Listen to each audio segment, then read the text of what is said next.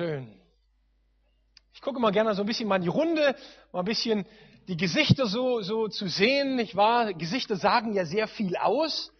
Und äh, man kann so ein bisschen, äh, wenn man so den Menschen betrachtet, äh, ein kleines bisschen abspüren, was in einem so vorgeht. Müsst ihr mal versuchen. Äh, mal Menschen so anschauen, die Gesichter mal so zu betrachten. Und dann spürt ihr so ein bisschen, ja, wie der eine oder andere, was der ein oder andere so in sich trägt. Das hat ja auch irgendwie schon die Bibel, nicht wahr, so ein bisschen deutlich gemacht, nicht wahr? Gott soll aus uns herausschauen. Das wünsche ich mir. Und das ist so ein bisschen mein, mein, mein, mein Lebenswunsch für mich. Ich habe immer meine Frau als ein gutes Spiegelbild, die mir dann sagt, wie viel Jesus aus mir rausschaut. Und äh, immer wieder kommt es mal vor, dass äh, ich mehr zu sehen bin als der Herr, aber man kann ja daran arbeiten, nicht wahr? Dass Gott aus unserem Leben rausschaut. Und das wünsche ich mir, dass der Herr sichtbar in unserem Leben, äh, ja, ein Spiegelbild, nicht wahr, seiner selbst ist. Ich bin Carsten Aust, bin ähm, Dozent auf dem Theologischen Seminar Beröhr und ähm, unterrichte ein bisschen äh, Missiologie, ein bisschen Neues Testament, ein bisschen Altes Testament, ein bisschen systematische Theologie, ein bisschen Evangelisation, also von allem ein bisschen. Und da habe ich den Konstin kennengelernt und äh, wir waren sofort ein Herz und eine Seele, ein, ein fantastischer äh, Bruder im Herrn. Und äh, es ist schön zu sehen, heute ist der Pastor hier der Gemeinde, toll, toll, was Gott so mit uns äh, tut.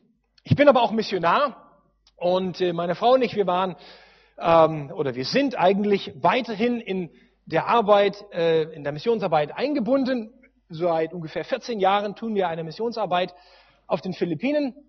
Gott hat uns dahingestellt und äh, wir machen einen sehr, ich würde sagen, sozial-missionarischen äh, Dienst. Uns ist es sehr wichtig, den Menschen ganz praktisch sozial zu helfen. Wisst ihr, wenn Menschen in Armut leben und Armut ist ja auch ein bisschen ein Begriff in Deutschland. Armut ist ja immer relativ, nicht wahr? Kommt immer darauf an, von welchem Standpunkt man sich betrachtet, nicht wahr? Wenn ich mich betrachte gegen so manche, nicht wahr, berühmte Persönlichkeiten, äh, Michael Jordan zum Beispiel, der bei dir im Zimmer hängt, nicht wahr? Da bin ich eine arme Kirchenmaus. Oh weia. Ich war, aber wenn ich dann auf den Philippinen unterwegs bin und so in den Slums der Großstadt durch die Gegend äh, düse, da kann ich gar nicht aufhören, Gott zu loben und zu danken, wie viel Reichtum mir zuteil wird. Ich darf dreimal am Tag essen. Was für ein Vorrecht. Fließendes Wasser aus meinem Wasserhahn. Was für ein wunderbares Geschenk, was Gott mir dazu teil hat. Saubere Klamotten zu tragen, Seife zu haben zum Waschen, ein Platz, mich hinzulegen. Was für ein Reichtum, den Gott mir geschenkt hat. Wir sind Missionare des AVCs, ist ja euch vielleicht ein bisschen ein Begriff. Das Missionswerk nicht für Aktionen für verfolgte Christen und Notleidende. Und irgendwie geht das ja immer zusammen, der oder die Liebe Gottes, eine Liebe ja auch für den Menschen. Liebe Gottes drückt sich ja immer nur da aus, wo sie zur Liebe zum Nächsten fließt. Wir können den ganzen Tag von der Liebe Gottes reden, wenn wir sie nicht praktisch wert werden lassen an dem anderen, dann ist es nur eine theoretische Liebe. Deswegen sagt die Bibel, liebt eure Nächsten. Und in der Liebe zum Nächsten habt ihr das ganze Gebot Gottes erfüllt. Und an der Liebe, die wir zu dem anderen haben, wird, ihr, wird die Welt erkennen, dass wir seine Jünger sind. Ich wünsche mir, dass das so ein bisschen Grundlage unseres Lebens ist und da, wo es noch nicht, wird, noch nicht ist, dass es dazu wird, dass die Liebe, die wir für den anderen haben, die Grundlage unseres Christseins ist. Viele Menschen reden von Liebe, aber es ist eine theoretische Liebe. Ich wünsche mir, und das wünsche ich mir für mich ganz persönlich, dass es eine praktische Liebe ist. Und auf den Philippinen ist das ganz besonders wichtig, weil es ist sehr einfach über den Menschen zu sagen, der Herr hat dich lieb, aber man gibt ihm kein Stück Brot. Und man gibt ihm nicht ein Stückchen Salbe, dass er sie auf seine Wunden schmieren kann. Und so wollen wir beides tun. Ganz praktisch sozial helfen, aber auch dann mit dieser praktischen Hilfe dem Menschen sagen, Gott hat dich lieb. Und wir sind hier, weil Jesus dich lieb hat. Darum geht's uns. Das Einzige, was uns trennt, ist die Liebe Gottes. Und dafür steht bestimmt auch viele andere Werke, aber da ja nun mal jetzt ähm, ich Missionar des AVCs bin, möchte ich einfach das für uns auch als Leitbild sagen. Dafür stehen wir als AVC. Wir wollen, dass die Liebe Gottes hinausgetragen wird in die Welt. Und wir machen heute ungefähr über 50 Ländern diese sozial praktische Arbeit. Wir bauen Krankenhäuser, Schulen, wir speisen die Hungrigen und mit diesem praktischen Liebesdienst wollen wir den Menschen zurufen, Gott hat dich nicht vergessen. Und das ist das Besondere irgendwie, nicht wahr, am Reich Gottes. Menschen, die arm sind, wenn sie Gott finden, werden reich. Ich habe viele Länder bereist, selber, und habe an den unterschiedlichsten Plätzen der Erde gestanden und ein sehr einprägsames Bild war wir arbeiten sehr viel auf den Müllbergen, Manila zum Beispiel, große Millionenmetropole, aber auch in anderen Ländern. Und wir waren vor ein paar Jahren in der Mongolei. Und das war so ganz besonders. Wir haben so auf diesem Müllberg gestanden und haben so Leute besucht, die Christen waren. Und dann standen wir und haben einen kleinen Gottesdienst abgehalten. So mitten im Müll, rechts und links, da rauchte es und da brannte es, nicht wahr? Und man stand so mit den Knien, nicht wahr, so in dem, in dem, in dem Morast drin. Und wir standen so im Kreis und wir hatten die Gitarre dabei und wir sangen dem Herrn Lob und Ehre und, und gaben ihm alle Ehre und allen Preis. Und ich habe gesagt, so in meinem Herzen, Mensch, Herr Jesus, es kommt nicht drauf an, wie unsere Umstände sind worauf es drauf ankommt, wie die Umstände in unserem Herzen sind. Die Menschen können das Gold unter ihren Füßen tragen. Aber wenn der Müll im Herzen stinkt, dann nützt das Gold auf den Straßen, auf denen wir laufen, auch nichts. Aber wir können in den ärmsten und armseligsten Verhältnissen leben. Aber wenn Gott in unserem Herzen wohnt, dann haben wir allen Reichtum der Welt. Und das wünsche ich mir, dass das für uns ein treibendes Element wird. Und heute soll es um Mission gehen, weil es mir wichtig ist, weil ich glaube, dass das ein ganz aktuelles Thema für uns ist als äh, Gemeinde hier in Deutschland, aber auch wo immer der Herr uns hinträgt. Und ich möchte ganz kurz zum Einstieg ein kurzes Video äh, mal laufen lassen. Draußen habe ich einen kleinen Büchertisch aufgebaut.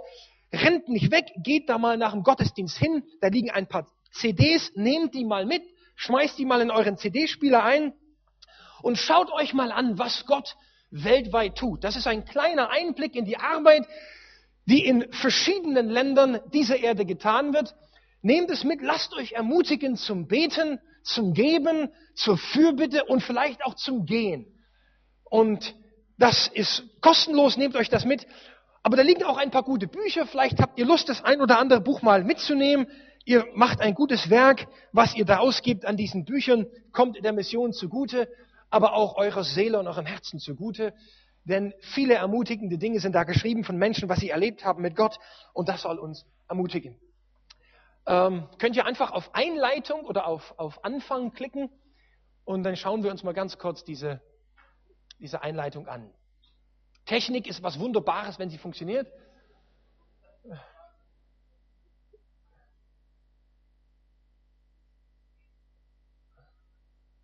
Es ist irgendwie schwierig. Man kann nicht mit ihr leben, aber auch nicht ohne. Es lädt gerade noch. Super. So, ganz oben auf Einleitung. Jawohl. Und ein bisschen laut machen. Super. Was ist der Mensch, dass du seiner gedenkst? Und das Menschenkind, dass du dich seiner annimmst? Wenn Gott an uns denkt und für uns sorgt, sollten wir Menschen seinem Beispiel folgen. AVC und Nehemiah setzen dies seit knapp 40 Jahren in die Tat um. Auch in 2009 haben wir geholfen, in etwa 50 Ländern. Wir berichten hier überwiegend von unseren Projekten aus Ländern, die sonst weniger im Blickpunkt stehen. Doch werden unsere Arbeiten in den anderen Ländern nicht nur fortgesetzt, sondern teilweise ausgeweitet. Das ist zum Beispiel in China der Fall, ebenso in Russland. In Albanien wird an unserer Universität gebaut. In Tansania helfen wir auf dem Festland und auf mehreren Inseln. Und in Indien wird derzeit unser Zentrum für Senioren erheblich erweitert. Auf Projekte in mehreren sensiblen Staaten können wir hier aus Sicherheitsgründen nicht eingehen. Beginnen wir in den ersten drei Beiträgen mit der Fürsorge für Verarmte. Zum Beispiel in Brasilien mit der täglichen Speisung für etwa 1000 Menschen, in Sambia im medizinischen Kampf gegen den HIV-Virus und in Burma durch Nothilfe nach dem Wirbelsturm Nages.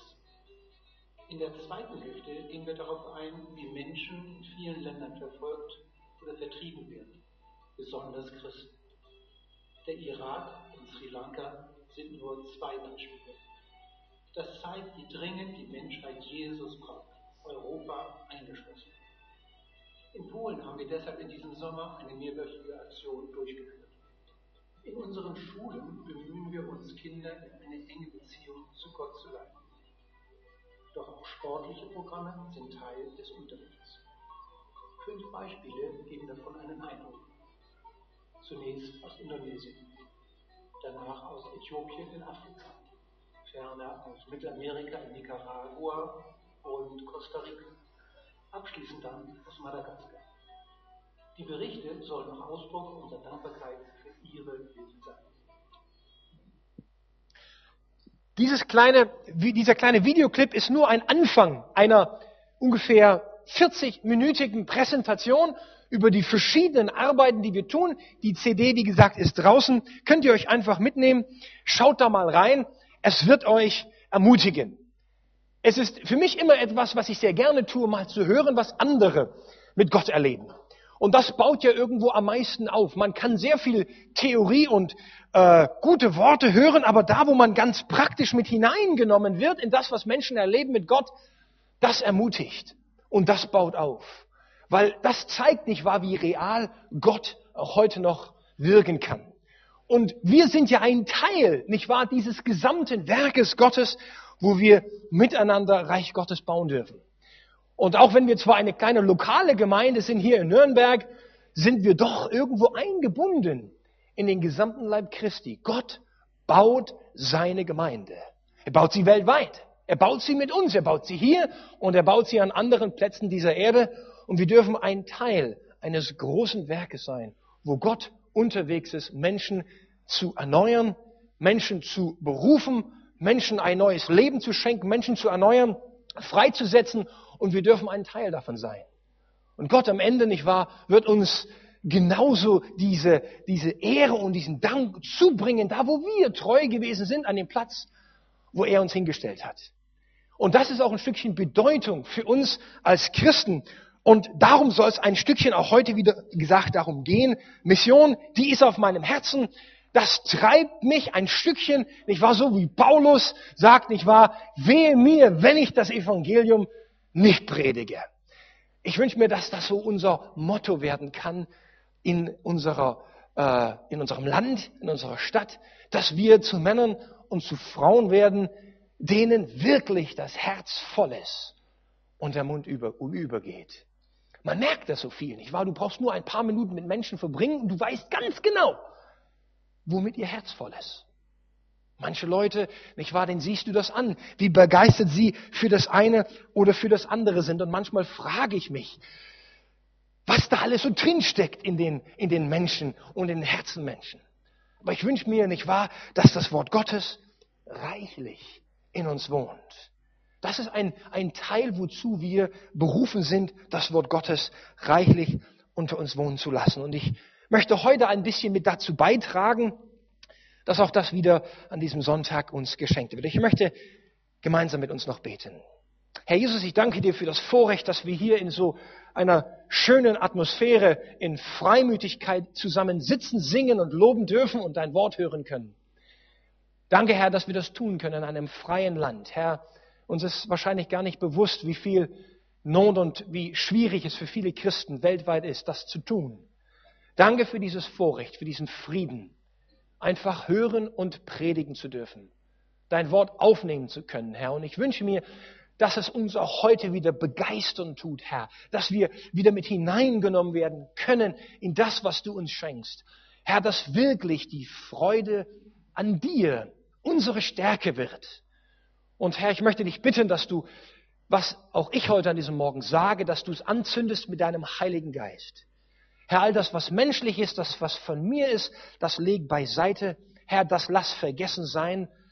Aber das, was von deinem Heiligen Geist gesprochen ist, das lass auf vorbereiteten Boden fallen, dass es Frucht bringt zur Veränderung. Herr, wir wollen dich einladen an diesem Morgen und dir danken, dass du uns begegnen willst. Amen. Ein berühmter Theologe, Emil Brunner, ich weiß nicht, ob er so viel mit Theologie zu tun hat, vielleicht weniger, aber der war berühmt, könnt ihr mir glauben. Emil Brunner, ein besonderer Mann, hat einmal gesagt, so wie das Feuer im Brennen existiert, so existiert die Gemeinde in der Mission. Sozusagen, das Feuer kann nur existieren, indem es brennt. Wenn das Feuer nicht brennt, dann ist es kein Feuer. Es muss brennen, damit es Feuer sein kann. Und so ist die Gemeinde. Eine Gemeinde existiert nur in ihrer Mission. Wenn eine Gemeinde nicht missionarisch ist, dann ist es keine Gemeinde. Dann hat sie die Grundlage ihres Daseins verloren. Der einzige Grund, warum es Gemeinde gibt, ist, damit wir missionarisch unterwegs sind. Deswegen haben wir Pastoren und Menschen und Männern und Frauen, die uns ein Stückchen teilhaben lassen dürfen am Reich Gottes. Deswegen hat uns Gott die Bibel geschenkt, damit wir hören und wachsen können im Glauben, nur zu einem einzigen Grund. Damit wir das weitergeben dürfen, was er in uns hineingelegt hat. Damit wir zum Segen werden dürfen für andere.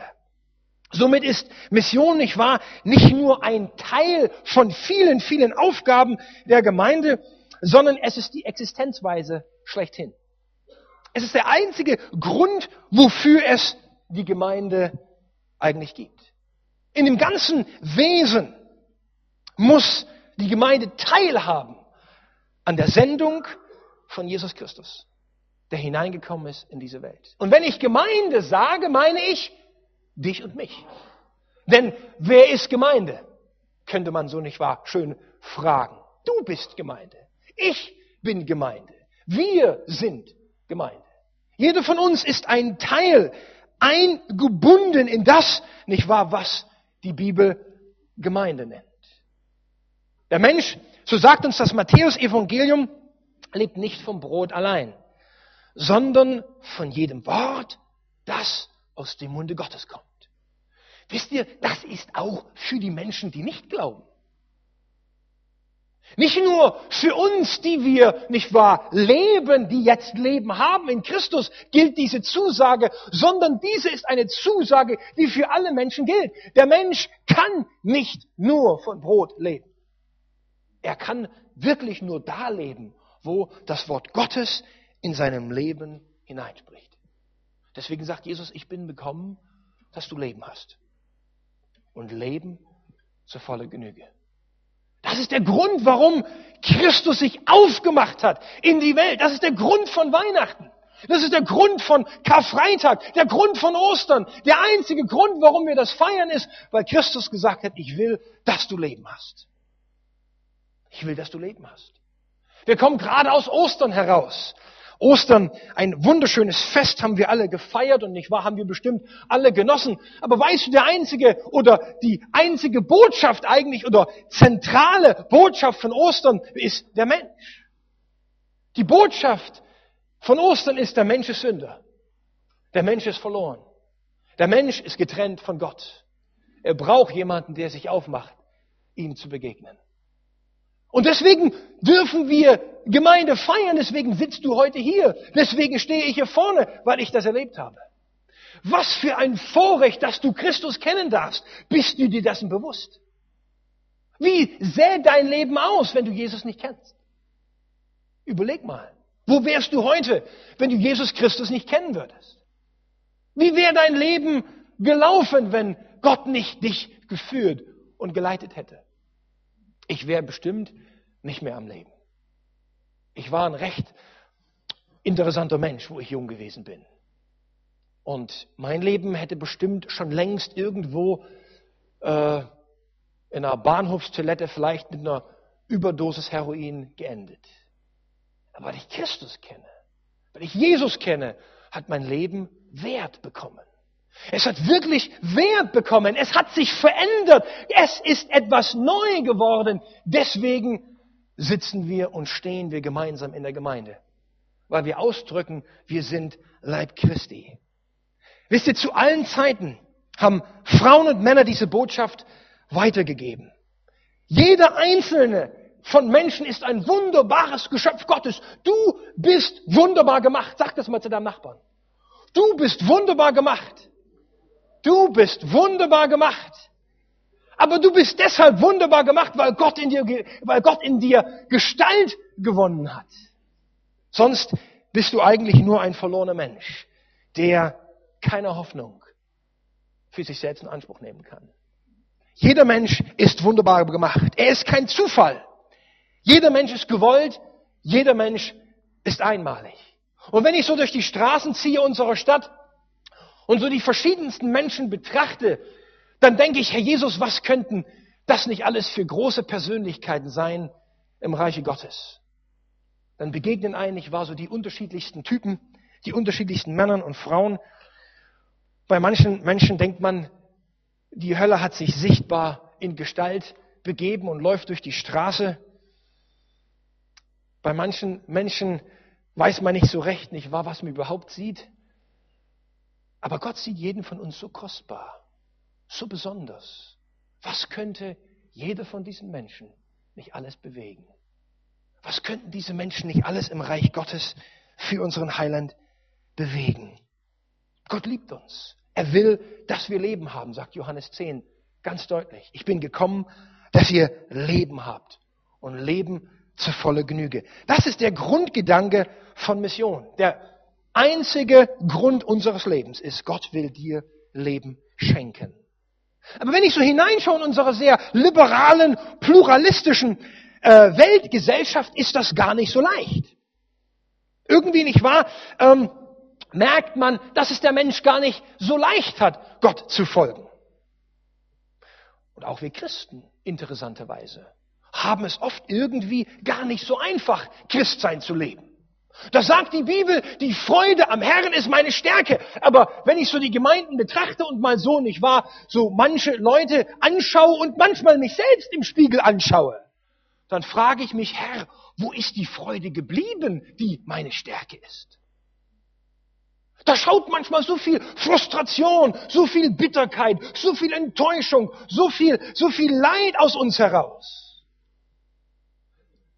Wo ist die Freude geblieben? Auch ich muss mir das immer wieder fragen. Paulus ist ein gutes Beispiel für mein persönliches Leben geworden. Und ich möchte uns ein bisschen Paulus auch an diesem Morgen als Beispiel geben. Paulus war einer, der sein Leben eingesetzt hat für Gott. Im wahrsten Sinne sein Umwerfen des Bekehrungserlebnis, nicht wahr, war für ihn eine Wende in seinem Leben. Er blieb nicht wieder derselbe. Er war völlig anders. Er war das, was er vorher war, nicht mehr nach seinem Bekehrungserlebnis. Er war ein Mann Gottes. Nicht, weil er so toll war, weil er irgendwie so was Besonderes hatte, sondern einfach, weil Gott so was Besonderes ist weil Gott so was Besonderes in ihn hineingelegt hat. Und er war der Grund, nicht wahr, die ganze Erweckungsbewegung der damaligen frühen Kirchengeschichte, nicht wahr, gemeint in Griechenland, Kleinasien, der heutigen Türkei, nicht wahr, über Malta bis nach Rom sind Gemeinden entstanden durch seinen Dienst. Er hat sich aufgemacht, das, was in seinem Herzen brannte, weiterzugeben. Er hat sich aufgemacht, das, was in seinem Leben nicht war, ihn verändert hat, das wollte er weitergeben. Das war die Grundlage seines Lebens und er schreibt nicht wahr in den Evangelien zu lesen, im 1. Korinther 9, wehe mir, wenn ich das Evangelium nicht predige. Er sagt, wie kann ich erfahren haben die Größe und die Liebe Gottes in meinem Leben, wenn ich sie denn nicht weitergebe? Sie hat mich doch verändert. Sie hat mich doch neu gemacht. Sie hat mich doch aus dem Alten herausgeholt und hat mich hineingesetzt in eine wunderbare Herrlichkeit Gottes. Wie kann ich das nicht weitergeben? Im Brief an den Timotheus, wir können das nachlesen im 2. Timotheus 4, nimmt er aber kein Blatt vor den Mund, wenn er sagt, es war nicht immer einfach. Ja, sogar erzählt er, dass viele seiner Glaubensgenossen die mit ihm eigentlich unterwegs gewesen sind, da schreibt er, die haben mich verlassen. Die haben mich im Stich gelassen. Ich war der Einzige, der noch übrig gewesen ist. Aber dann, so wunderschön bekennt er seine Treue zu dem Herrn und die Treue des Herrn zu ihm. Ich habe den guten Kampf des Glaubens gekämpft. Ich bin dran geblieben. Ich bin den Wettlauf gelaufen. Es war nicht immer einfach, aber ich danke, dass ich treu bleiben durfte. Und jetzt darf ich erkennen die Größe Gottes, die er bereitet hat für mein Leben. Was für ein Bekenntnis. Was für ein Bekenntnis, der es mit Sicherheit nicht sehr leicht hat in seinem Dienst. Er bekennt die Treue Gottes für sein eigenes persönliches Leben. Ich wünsche mir, dass das auch in meinem persönlichen Leben so die Grundlage werden kann. Dass ich mir bewusst bin, ich bin unterwegs und laufe einen Lauf des Glaubens. Es ist nicht immer einfach. Nur weil wir Christen sind, heißt es nicht, dass alle Nöte und Probleme aufhören. Es ist eine Illusion, dass man den Menschen vorspielt, werde Christ und es wird alles toll. Großer Blödsinn. Aber wir haben jemanden, der an unserer Seite steht, mit dem wir gemeinsam unseren Glauben leben dürfen und leben können. Und wir dürfen jemanden haben, dem wir uns anvertrauen können, der uns an die Hand nimmt und sagt, wir gehen gemeinsam mit dir diesen Dienst. Die Bibel berichtet über Männer und Frauen, die ihren Glauben gelebt haben. Und wenn ich das lese, dann läuft es mir immer irgendwie ein Stückchen ähm, kalt den Rücken runter. Kennt ihr bestimmt die Stelle aus Hebräer 11, die großen Glaubenshelden. Manchmal denke ich so, die gab's nur damals. Aber wisst ihr, irgendwie kann das ja nicht stimmen, wenn die Bibel sagt, er ist derselbe gestern, heute und in alle Ewigkeit.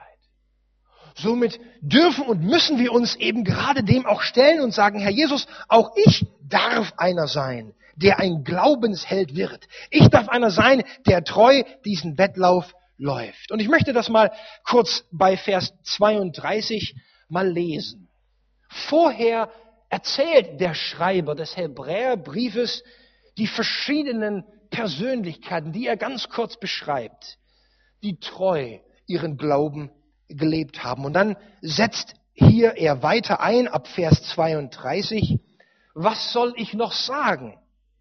Denn die Zeit würde mir fehlen, wenn ich erzählen wollte von Gideon, Barak, Simson, Jephthah, David und Samuel und die Propheten, die durch Glauben Königreiche bezwangen, Gerechtigkeit wirkten, Verheißungen erlangten, der Löwen Rachen verstopften, des Feuers Kraft auslöschten, des Schwertes Schärfe entgingen, aus der Schwachheit Kraft gewannen, im Kampf stark wurden, der fremden Heere zurückwiesen, Frauen erhielten ihre Toten durch Auferstehung wieder.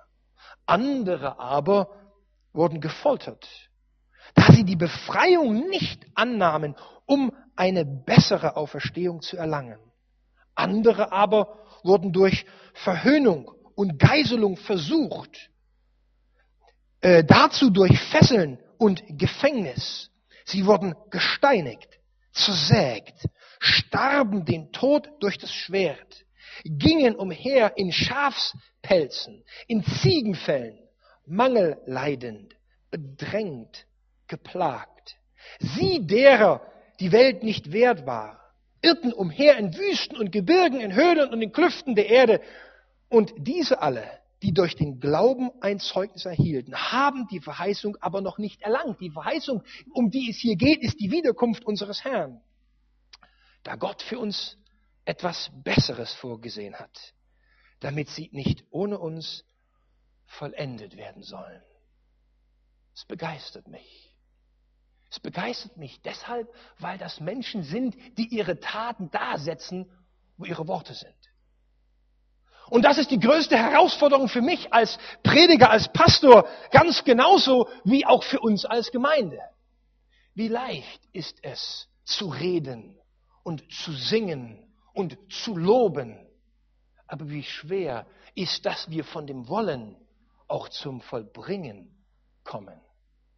Und ich wünsche mir das, dass das in meinem Leben sichtbar ist. Und wenn es eines in meinem Leben gibt, dann ist das immer mein Gebet, dass ich sage, Herr Jesus, hilf mir, dass ich nicht ein Theoretiker im Wort bleibe, sondern ein Praktiker werde, der das lebt und wo das sichtbar wird in unserem Leben. Ich möchte nicht über die Freude am Herrn reden, ich möchte, dass du sie siehst in meinem Leben. Behalte die Worte der Freude Gottes für dich selbst, wenn sie nicht sichtbar ist in deinem Leben. Behalte die Lieder des Lobes für dich, wenn du nicht in Leid Gott loben kannst und Gott preisen kannst. Es ist wichtig, dass unser Leben das ausdrückt, was wir in unserem Herzen haben sollen. Und Paulus ist so ein wunderbares Beispiel, denn man spürt förmlich, nicht wahr, diese heilsame Unruhe, die er in seinem Leben hatte. Er war getrieben von dem, was ihn gepackt hat. Es ließ ihn nicht mehr los. Und ich wünsche mir, dass das sichtbar werden kann. Auch heute. Tausende von Menschen überall auf dieser Welt verspüren immer noch diese heilige Unruhe in unserem Herzen. Man merkt irgendwie, dass die Sache mit Jesus eben noch nicht zu Ende gegangen ist. Aber da stelle ich mir die Frage, wie sieht es bei mir heute aus? Wie sieht es bei uns als Gemeinde aus? Und ich beziehe mich hier selbst mit ein. Wie sieht es bei mir aus? In einer Zeit von religiösem Pluralismus und einer alles toll findenden Toleranz, wo alles geht, wo alles möglich ist, wo alles angeboten wird, wo alles mitgemacht wird, wo alles akzeptiert wird, wo man sich hinstellt und keine Scham hat, den Dreck dieser Gesellschaft anzupreisen, stehen wir als Christen so oft da und sagen, entschuldigen Sie bitte, dass ich Christ bin. Obwohl wir doch eigentlich in unserem Leben wirklich das Leben in uns tragen. Bei dem Thema Mission, da gibt es Menschen, die jubeln und sagen, jawohl, das ist mein Thema. Da brennt mein Herz. Dann gibt es andere, die verhalten sich so, wie ich mich in der Schule immer verhalten habe, so unauffällig wie möglich. Vielleicht übersieht man mich ja. Ich weiß nicht, wie es bei dir aussieht. Aber Mission, da sind wir irgendwo alle, nicht wahr, im Klaren, das ist wichtig und ein ehrlicher Blick zeigt das ja auch ein Stückchen in unserer Gesellschaft. Wir leben in einer einsamen und kaputten Welt. Da brauchen wir nicht nach äh, die Philippinen jetzt zum Beispiel fliegen, wir brauchen nur mal bei uns selbst, in unserer Nachbarschaft, in unserer Umgebung anfangen. Wir brauchen nur mal nachmittags, nicht wahr, so das Fernsehen anmachen. Da wird es einem schlecht von dem, was man da sieht. Die Gesellschaft, in der wir leben. Und das wird dann noch als gut und als positiv angepriesen. Was mache ich? Wie lebe ich? Wie sieht mein Leben aus? Es gibt viele Länder, mal jetzt über die Grenzen hinausschreiten, wo man Jesus noch gar nicht kennt. Wo man den Namen Jesus noch gar nicht gehört hat, wo Christen verfolgt werden über ihrem Glauben. Wisst ihr, was das für ein Vorrecht ist, dass du hier sitzen darfst? Im Frieden Wort Gottes hören kannst. Es gibt Plätze auf den Philippinen, im Süden der Philippinen, wo die Muslime leben, da haben die Christen Angst furchtbare Angst, weil sie nicht wissen, ob sie, wenn sie aus der Tür rausgehen, von irgendeinem vorbeifahrenden Extremisten erschossen werden. Wir leben in großer Freiheit, die Gott uns geschenkt hat. Länder wie Nordkorea zum Beispiel, Iran, Irak, Saudi-Arabien, Malediven. Malediven, ein ganz interessanter Platz, ein berühmtes Urlaubsgebiet. Wie viele Tausende von Menschen pilgern machen Urlaub in Malediven. Wisst ihr, dass keine bekannten Gläubigen, es keine einzige bekannte gläubige Gemeinde auf den Malediven gibt von Maledivianern selbst? Alle Gemeinden, die dort existieren, sind von Ausländern. Es gibt keine Gemeinde von bekehrten, bekannten Maledivianern, die den Namen Jesus Christus bekennen. Zumindest weiß man von ihnen nichts. Aber all diese Dinge stehen ja doch irgendwo einer anderen Realität gegenüber. Und zwar eine Realität, die Jesus nicht wahr sehr einfach anspricht in der Bergpredigt, wenn er sagt, ihr seid das Licht der Welt. Im Johannesevangelium sagt Jesus, ich bin das Licht der Welt. Aber dann, nicht wahr, als er zurückgeht, kurz bevor er in den Himmel auffährt, wir lesen das in Matthäus, dann dreht er sich zu den Jüngern und sagt, du bist das Licht der Welt. Ihr seid das Licht der Welt. Ihr seid das Salz der Erde. Bist du dir bewusst, dass du Licht der Welt bist? Bist du dir bewusst, dass du Salz dieser Welt bist? Bist du dir das bewusst nicht wahr, dass du ein Teil dessen bist, den Gott berufen hat, zu leuchten in der Finsternis? Wie oft leuchten so in schönen großen Gemeinden, nicht wahr? Die, die Säle sind hell, die Lampen sind an, viele Christen sind zusammen, wir leuchten uns ein gegen aneinander an, so viel Licht. Aber wir sind nicht berufen zu leuchten im Licht, sondern zu leuchten in der Dunkelheit. Da ist unsere Berufung. Licht macht man da an, wo es dunkel ist. Wenn es hell ist, dann knipst man kein Licht an. Man muss ein Licht anknipsen, da wo es dunkel ist.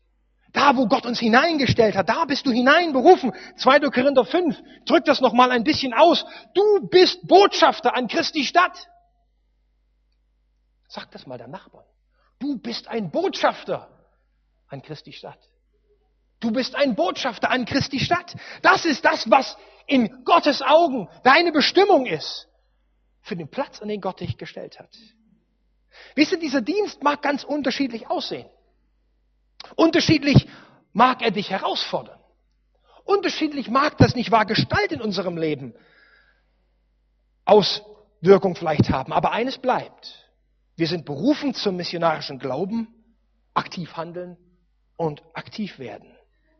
So wie Jesus sich nicht wahr in seiner Zeit den geistlichen und auch sozialen Brennpunkten seiner Zeit angenommen hat, so bist du und ich herausgefordert, uns diesen Dingen anzunehmen. Aber wisst ihr, Mission, das kann man nicht predigen, das muss man erleben. Mission, das muss aus dem Herzen herauskommen. Es ist kein Machen, nicht ein etwas tun, sondern es ist etwas, nämlich ein Sein.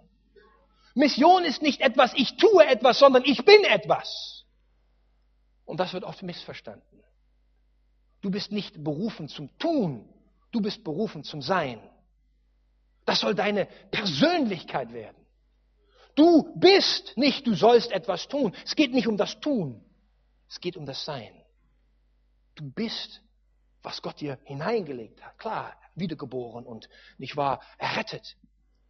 Aber in deinem Sein ist das, was herauswachsen soll aus deinem Leben. Das, was Gott hineingelegt hat.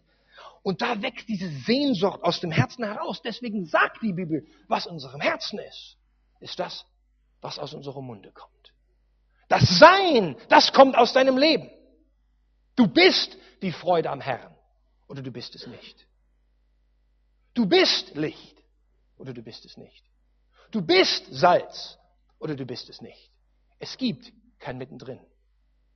Krass, dass wir in der Offenbarungsgeschichte lesen, weil ihr weder lau, also weil ihr weder heiß noch kalt seid, weil ihr weder brennt, noch weil ihr eisenkalt seid, habe ich euch aus meinem Munde ausgespuckt.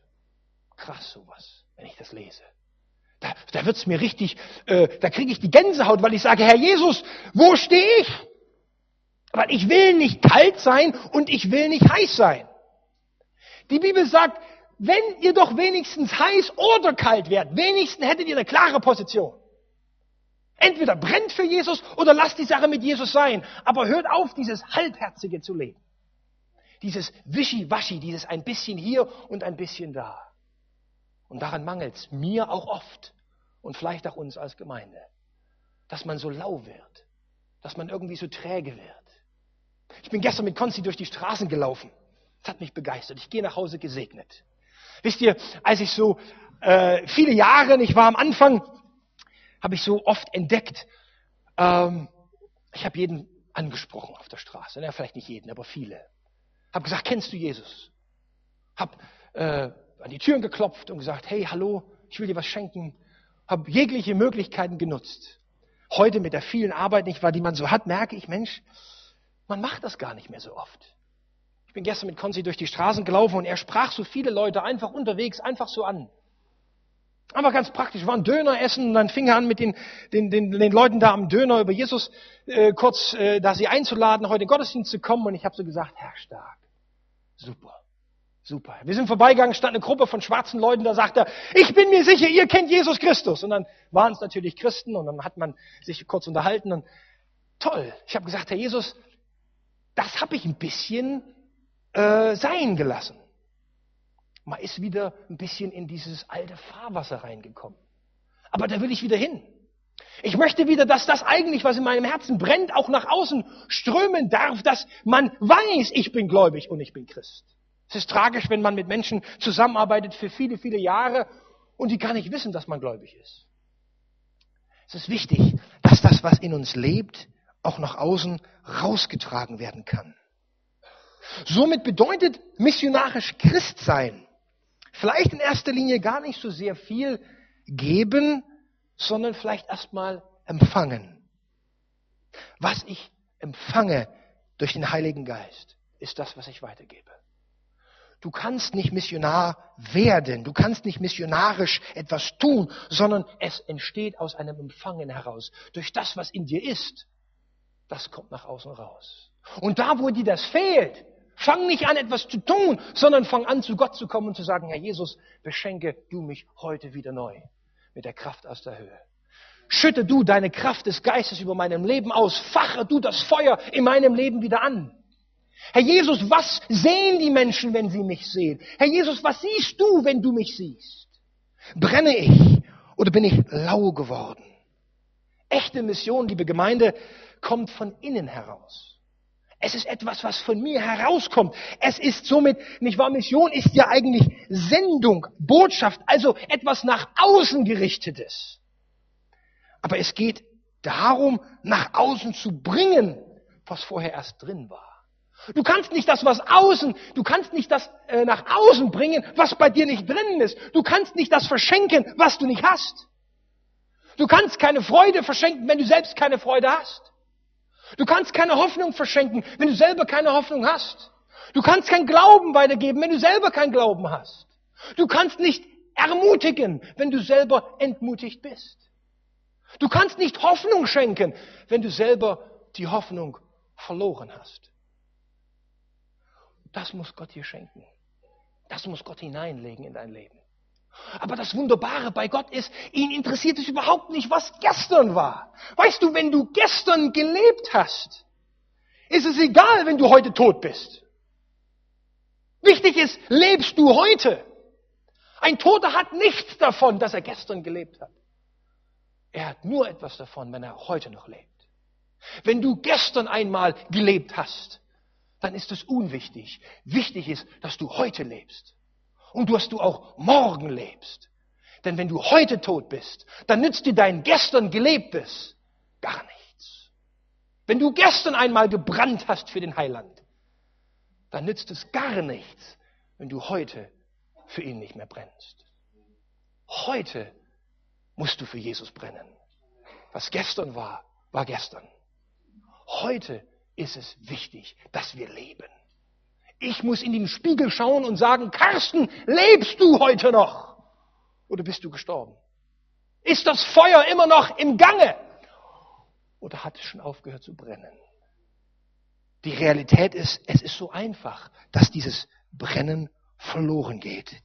Es ist so einfach, dass man das vergisst, nicht wahr, was Gott hineingelegt hat. Somit braucht Mission keinen Befehl.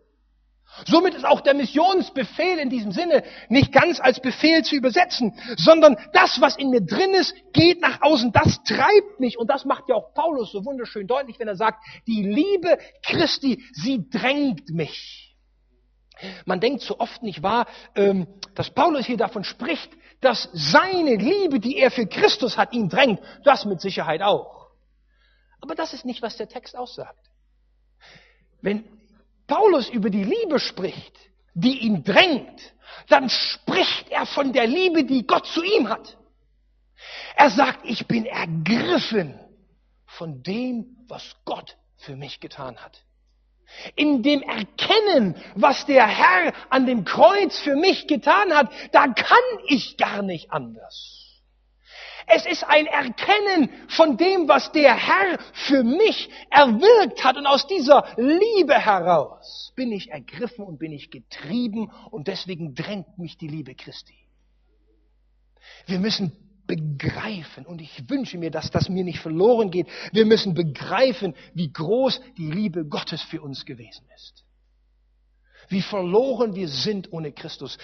Jesus, nicht wahr, hat das ja auch so deutlich gesagt. Wir können nichts ohne Jesus tun.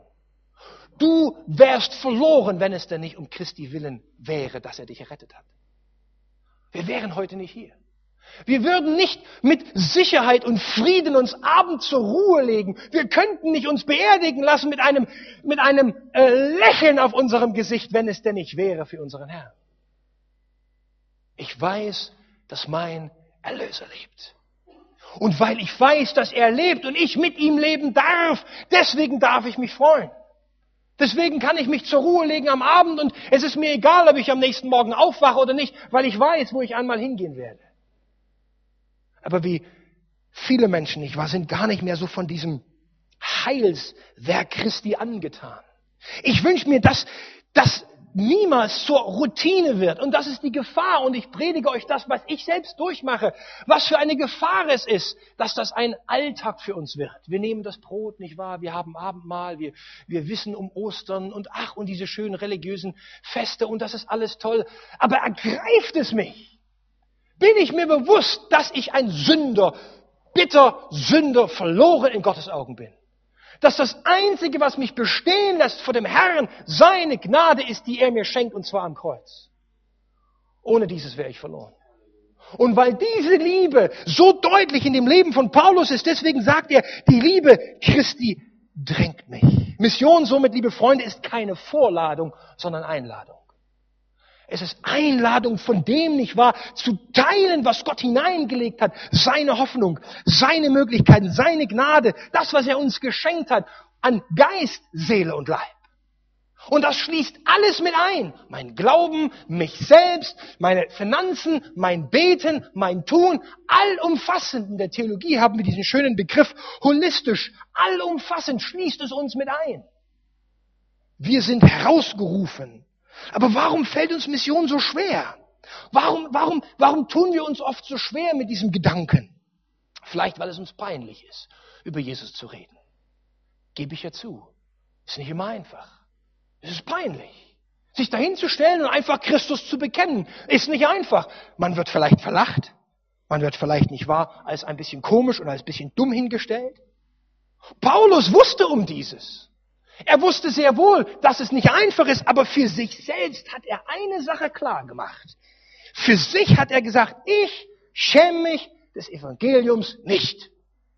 Denn es ist die Kraft Gottes für den, nicht wahr, Glaubenden. Das war für ihn das Leitbild seines geistlichen Dienstes. Ich vergesse alles, nur noch Christus, den Herrn, den Gekreuzigten. Er wusste um dieses. Auch Jesus in den Evangelien hat das mal einmal äh, angesprochen, wo er sagt, wer sich vor den Menschen zu mir bekennt, zu dem werde ich mich auch bekennen vor meinem Vater im Himmel. Wer mich aber vor den Menschen nicht bekennt, vor dem werde ich auch mich nicht vor dem Herrn, vor dem Vater im Himmel bekennen. Ich möchte dich heute herausfordern. Predigen muss ja herausfordern. Wenn Predigen nicht herausfordern, kannst du sein lassen. Predigen muss uns herausfordern und muss ähm, uns, uns wachrütteln. Äh, ein anderer berühmter Theologe hat einmal gesagt, äh, man muss äh, einem Pastor zwei Fragen stellen, wenn er gepredigt hat. A, haben sich Leute bekehrt? Und B, hat sich jemand über deine Predigt aufgeregt? Und wenn nicht mindestens eins davon eintritt, dann war deine Predigt nichts wert. Also in diesem Sinne, äh, möchte ich mal diesen Gedanken mal, mal aufgreifen, nicht wahr? Es muss uns wachrütteln. Es muss uns im Herzen treffen, denn das Wort Gottes ist ein Hammer, der Felsen zerschlägt. Es ist wie ein Schwert, was trennt zwischen Mark und Bein. Und das wünsche ich mir, dass das Wort Gottes mein Herz durchtrennt. Und wisst ihr, wenn ich euch jetzt so intensiv mit hineinnehme, dann tue ich das, weil ich mir selbst dieses predige. Ich möchte einer sein, der brennt für meinen Herrn Jesus. Aber ich möchte nicht nur, dass ich brenne, ich möchte, dass wir gemeinsam brennen. Dass wir gemeinsam Hand in Hand stehen und sagen, wir bauen das Reich Christi zusammen. Und dann darf man fallen und wieder aufstehen. Dann darf man auch mal Fehler machen und dann gibt es mit Vergebung geht es weiter. Ich wünsche mir, dass wir die Möglichkeit für uns wahrnehmen, und damit möchte ich auch schließen, dass wir heute wieder neu dieses missionarische Feuer in unserem Herzen entdecken. Ich gebe dir mein Herz, das singen wir so oft nicht wahr in diesem schönen Lied. Und alles, was ich bin. Ich weiß nicht, ob ihr dieses Lied kennt. Wie oft singen wir das? Möge das Wahrheit sein, was wir da singen. Möge das Wahrheit werden, was wir da zum Ausdruck bringen. Es gibt manche Lieder, die singe ich gar nicht mit, weil ich sage, Herr, ich kann das nicht singen. Ich möchte es gerne singen, aber im Moment kann ich es nicht. Aber ich bitte dich, dass du mir dabei hilfst, dass ich es kann. Ich wünsche mir das. Also diese Möglichkeiten, die Gott uns hineinlegt, sind vielseitig. Missionarisch sein hat verschiedene Gesichter. Der eine geht, der andere gibt, der andere betet.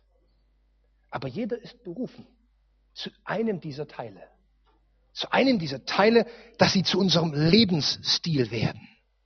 Und das geht nicht mal mit irgendeinem Abhaken, sozusagen, nun ja, ich bin doch schon mal gegangen oder ich habe doch schon mal gegeben oder ich habe doch schon mal gebetet. Nein, diese Berufung zum Dienst bleibt so, lange stehen, wie der Herr uns Atem erhält.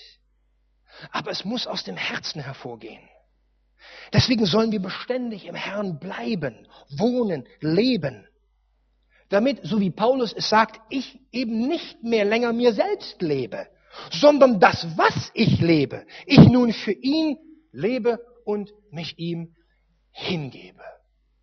Das soll auch mein Grundprinzip des Lebens sein. Was ich lebe, will ich für ihn leben. Und das Tolle ist, dass Gott uns ja nicht nur in etwas hineinberuft und uns dazu nicht noch begabt und uns dazu nicht noch beschenkt, sondern Matthäus 6 drückt das so schön aus, nicht wahr? Da, wo wir zuerst das Reich Gottes suchen, wird er sich um alle anderen Dinge kümmern. Und ich habe das die ganzen Jahre in meinem Dienst immer wieder erlebt. Gott hat uns immer versorgt. Immer. Er hat uns nie im Stich gelassen. Er war immer an unserer Seite. Wir jammern oft so viel, dass wir kein Geld haben und dass es uns so schlecht geht. Wir haben 14 Jahre ohne Geld gelebt und Gott hat uns immer versorgt. Gott kam nie zu spät. Gott hat immer gegeben, was wir brauchten. Wir haben immer Essen gehabt. Wir haben immer Versorgung gehabt. Wir haben immer alle Rechnungen bezahlen können. Wir haben immer alles gehabt zur rechten Zeit. Gott wird sich niemals irgendetwas schenken lassen. Er ist der, der uns versorgt. Er ist der, der uns beschenkt. Das Zweite, was Gott uns gibt, und damit möchte ich schließen, ist die Kraft aus der Höhe. Es geschieht, weil Gott uns durch den Heiligen Geist empowered. Er gibt uns die Kraft aus der Höhe. Wir können das nicht in unserer Kraft. Die Kraft aus der Höhe, die Kraft des Heiligen Geistes. Wisst ihr, die Taufe vom Heiligen Geist als Pfingstgemeinde bin ich so dankbar, nicht wahr, dass das eine wunderbare Grundlage unseres persönlichen Glaubens ist, ist gegeben zur Kraft im Dienst. Dass ich es nicht in meiner Kraft tun muss, sondern dass es aus der Kraft Gottes geschehen darf. Ich kann nicht vergeben. Er kann es durch mich. Ich kann nicht hoffen, er kann es aber durch mich. Ich kann nicht glauben, aber er kann es durch mich. Ich kann nicht dem Tod ins Auge sehen und dennoch ein, ein, ein fröhliches Herz behalten, wenn nicht durch den Geist Gottes. Es geschieht durch ihn, aus der Kraft, aus der Höhe. Gott möchte dir diese Gabe auch schenken. Er möchte uns die Gabe schenken, dass wir glauben können, dass wir über unseren Glauben sprechen können, dass wir andere einladen können. Dass du auch mal glauben kannst, dass Gott dich versorgen kann. Ich finde es schlimm, wenn Gemeinden finanzielle Mängel haben. Ich finde es schlimm. Es sollte uns gut gehen in der Gemeinde, weil wir einen großen Gott haben, der uns versorgt. Du kannst Gott niemals ausgeben. Er wird sich immer an deine Seite stellen. Aber er braucht unser Glauben und unser Vertrauen. Ich möchte dir heute zurufen, dass du mit Gott über Mauern springen kannst. Ich möchte es mal anders sagen. Du kannst heute erfahren, dass du über deinen eigenen Schatten springen kannst. Wir dürfen mit Gott über unseren eigenen Schatten springen. Mal Dinge zu tun, die wir vielleicht bisher nicht haben tun können. Mission, liebe Freunde, ist eine Einladung. Es ist aber auch eine Entscheidung.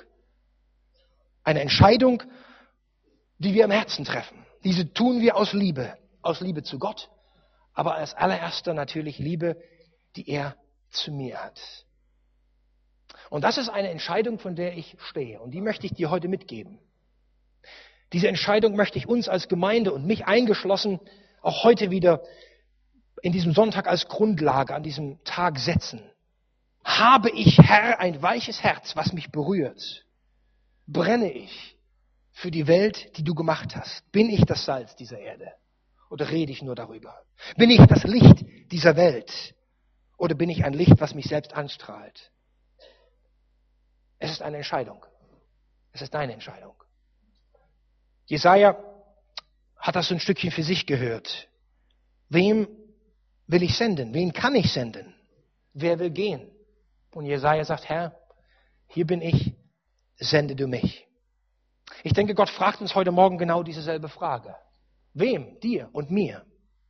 Er fragt, willst du für mich gehen? Und wie gesagt, dieses Gehen sieht unterschiedlich aus. Dem einen ist es ein Gehen zum Beten, dem anderen ein Gehen zum Geben, dem anderen ein Gehen zum Gehen. Was immer deine Antwort ist, ich wünsche mir, dass es eine Antwort ist, die sagt, Herr, hier bin ich. Sende du mich. Amen. Lass uns nochmal beten am Ende. Herr Jesus Christus, ich danke dir, dass wir so wunderbar von dir beschenkt und begabt und befähigt sind. Und ich danke dir, Herr Jesus, dass deine Kraft in unseren Schwachheiten mächtig ist. Und dass da, wo ich schwach bin, ich stark sein kann. Und dass du uns nicht berufst, weil wir so toll sind, sondern weil du so toll bist. Herr Jesus, und ich danke dir für jede einzelne Person, die in diesem Sonntagmorgen hier in dieser Gemeinde sitzt. Wie wunderbar ist jeder von ihnen gemacht. Wie wunderbar hast du jeden, Herr Jesus, herausgerufen aus einem sündhaften Leben und hineingesetzt in das Licht. Ich danke dir, Herr, dass wir sagen können, das Alte ist vergangen, alles ist neu geworden. Aber Herr Jesus, unser Dienst ist noch nicht zu Ende.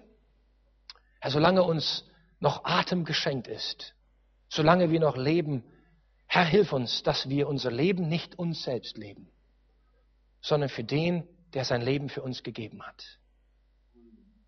Herr, ich wünsche mir das für mich ganz persönlich, aber für jeden einzelnen meiner Geschwister hier.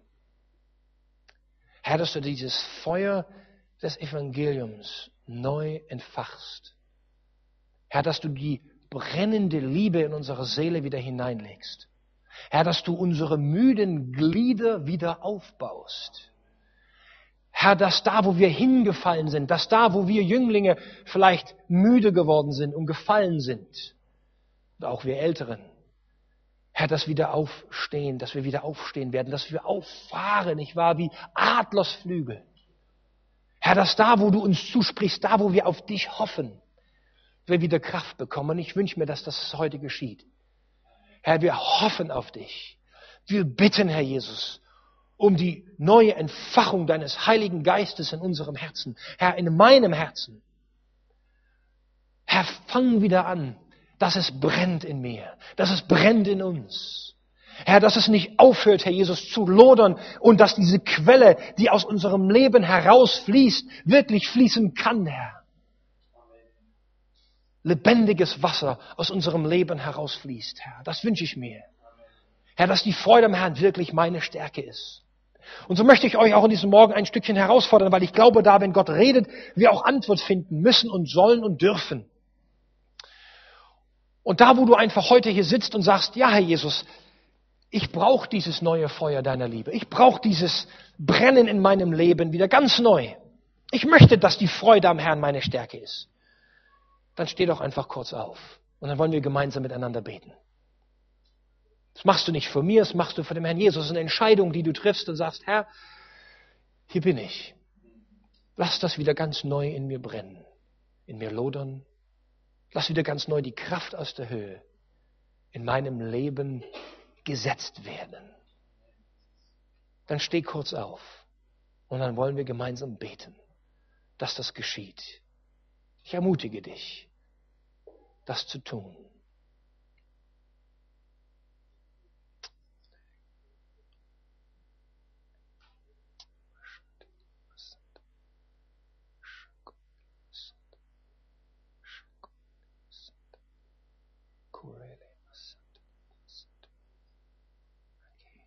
Vater, es ist so ein Vorrecht, dich als unseren Freund zu haben. Und ich möchte meine Geschwister segnen. Herr, ich möchte sie segnen, Herr Jesus. Und ich möchte dich bitten, Herr, dass du mit deinem Heiligen Geist über sie kommst, Herr. Und dass du sie erfüllst, Herr Jesus. an Leib, Seele und Geist, Herr. Dass du sie hineinsetzt zum Zeichen an den Platz, an den du sie berufen hast, Herr Jesus. Herr, dass du ihnen den Mut gibst, Herr Jesus, zu reden, da wo es drauf ankommt, Herr. Dass du ihnen die Worte schenkst, die sie brauchen in dem Moment, Herr Jesus, wo ihr Glauben gefragt ist, Herr. Dass sie zu einem lebendigen Zeugnis gesetzt sind, dass wenn Menschen sie sehen, sie stehen bleiben und fragen, warum bist du so anders? Dass deine Liebe aus ihrem Leben herausstrahlen kann. Herr, dafür möchte ich sie segnen. Herr, dass das wunderbare Werk, was du begonnen hast in uns und was du weiterführen darfst, dass es zur Vollendung kommt, Herr Jesus. Danke für deinen wunderbaren Segen, den wir aufeinander, aufeinander legen dürfen, Herr.